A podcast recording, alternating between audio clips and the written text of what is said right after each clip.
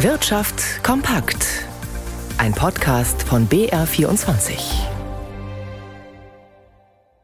Im Studio Dirk Filzmeier. Deutschland kommt deutlich später aus der Rezession als bis vor einiger Zeit angenommen. In diesem Jahr wird deshalb die Wirtschaftsleistung insgesamt schrumpfen. Zu dieser Einschätzung kommt auch das IFO-Institut in seiner gerade vorgestellten Sommerkonjunkturprognose. Nur sehr langsam werde sich Deutschland davon erholen, während die Konjunktur in den Nachbarländern schneller wieder anspringe. Anja Dobrodinsky hat sich die Prognose genauer angeschaut. Um 0,4 Prozent geht es mit der Wirtschaftsleistung in diesem Jahr wohl nach unten, so die Forscher des IFO-Instituts. Obwohl es immer weniger Lieferengpässe auf der Welt gibt, obwohl im Winter weniger Beschäftigte krank waren als in den Vorjahren und obwohl die Energiepreise wieder gesunken sind, geht es hierzulande mit der Wirtschaft noch nicht wieder bergauf. Das liegt daran, dass weniger investiert und gekauft wird. Die Verbraucher haben sich vor allem beim Konsum von Waren eingeschränkt. Schuld ist immer noch die Inflation. Sie wird in diesem Jahr wohl 5,8 Prozent betragen und sinkt nur langsam. Das IFO-Institut musste seine Prognose nach unten korrigieren. Das liegt zum einen an der Baukonjunktur. Die Preise für Material und Bauarbeiter steigen weiter, die Kreditzinsen auch. Deshalb sinkt die Nachfrage. In den vergangenen Monaten gab es schon viele Stornierungen. Den zweiten Grund für die Korrektur verrät ein Blick auf die Industrie. Die hat ihre Produktion zwar ein wenig ausweiten können, das liegt aber vor allem an den vielen Aufträgen, die sich angestaut haben. Und es gilt nicht für die energieintensiven Branchen, wie zum Beispiel die Chemieindustrie. Für 2024 erwarten die Forscher des IFO-Instituts dann ein Plus bei der Wirtschaftsleistung von 1,5 Prozent. Die Inflation soll auf gut 2 Prozent sinken. Sagt Ihnen der Begriff Einwecken etwas? Vermutlich ja. Er steht dafür, etwas zu kochen und dann luftdicht in einem Glas aufzubewahren. Was ich bislang nicht wusste, der Begriff ist von einem Firmennamen abgeleitet, der Firma Weck, die die entsprechenden Glasbehälter dafür herstellt, und zwar seit über 120 Jahren. Jetzt allerdings musste das Unternehmen Insolvenz anmelden. Vom Markt verschwinden wird das Traditionsunternehmen allerdings wohl nicht, wie der Insolvenzverwalter angedeutet hat. Hanna Heim. Eigentlich waren es gute letzte Jahre für die Firma weg. Junge Menschen entdecken das Konservieren wieder für sich. Außerdem gilt die Mehrwegpflicht und nachhaltige Verpackungen aus Glas liegen ohnehin im Trend. Trotzdem hat die badische Firma Weg am Dienstag beim Amtsgericht Karlsruhe einen Insolvenzantrag gestellt. Laut dem daraufhin bestellten Insolvenzverwalter Thilo Braun dürften verschiedene Ursachen zu einem Liquiditätsengpass geführt haben.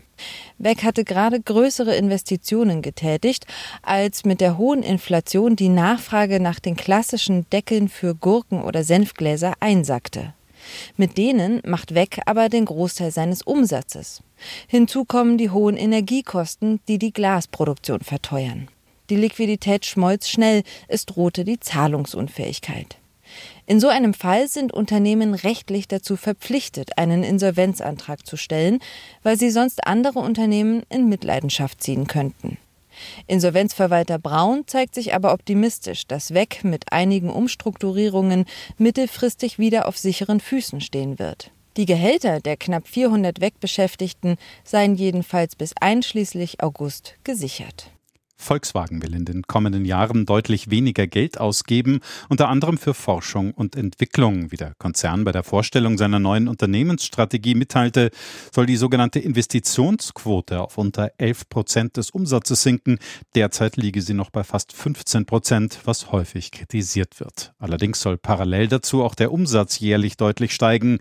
Dazu beitragen soll beispielsweise die bessere Auslastung bestehender Werke, unter anderem durch die Nutzung von verschiedenen Marken des Konzerns Insgesamt soll jede Marke des Konzerns auch auf mehr Profitabilität getrimmt werden. Dafür sollen auch neue Geschäftsmodelle entwickelt werden. Konjunkturprognosen, Äußerungen von Notenbankern in den USA und auch hierzulande. Wenn man versucht, alle, all die Äußerungen zusammenzufassen, Rigobert Kaiser im BR24 Börsenstudio, was ist denn da die Grundaussage?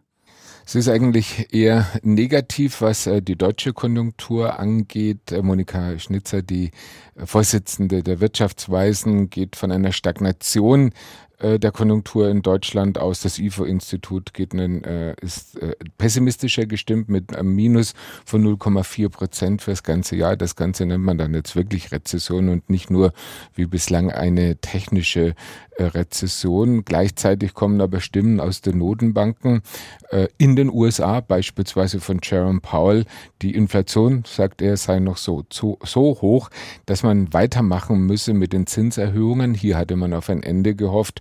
Und auch aus der Bundesrepublik äh, kommen klare Worte. Bundesbankchef sagt, äh, Nagel sagt, man müsse die Inflation weiter bekämpfen. Jetzt aufzuhören sei ein Kardinalfehler, also trotz der Rezession. Und man muss sich daran erinnern, beide Notenbanken haben immer gesagt, die Zinspolitik, die Zinssteigerungen können dazu führen, dass es Rezessionen in den einigen Ländern gibt, aber dieses Risiko müsse man eingehen.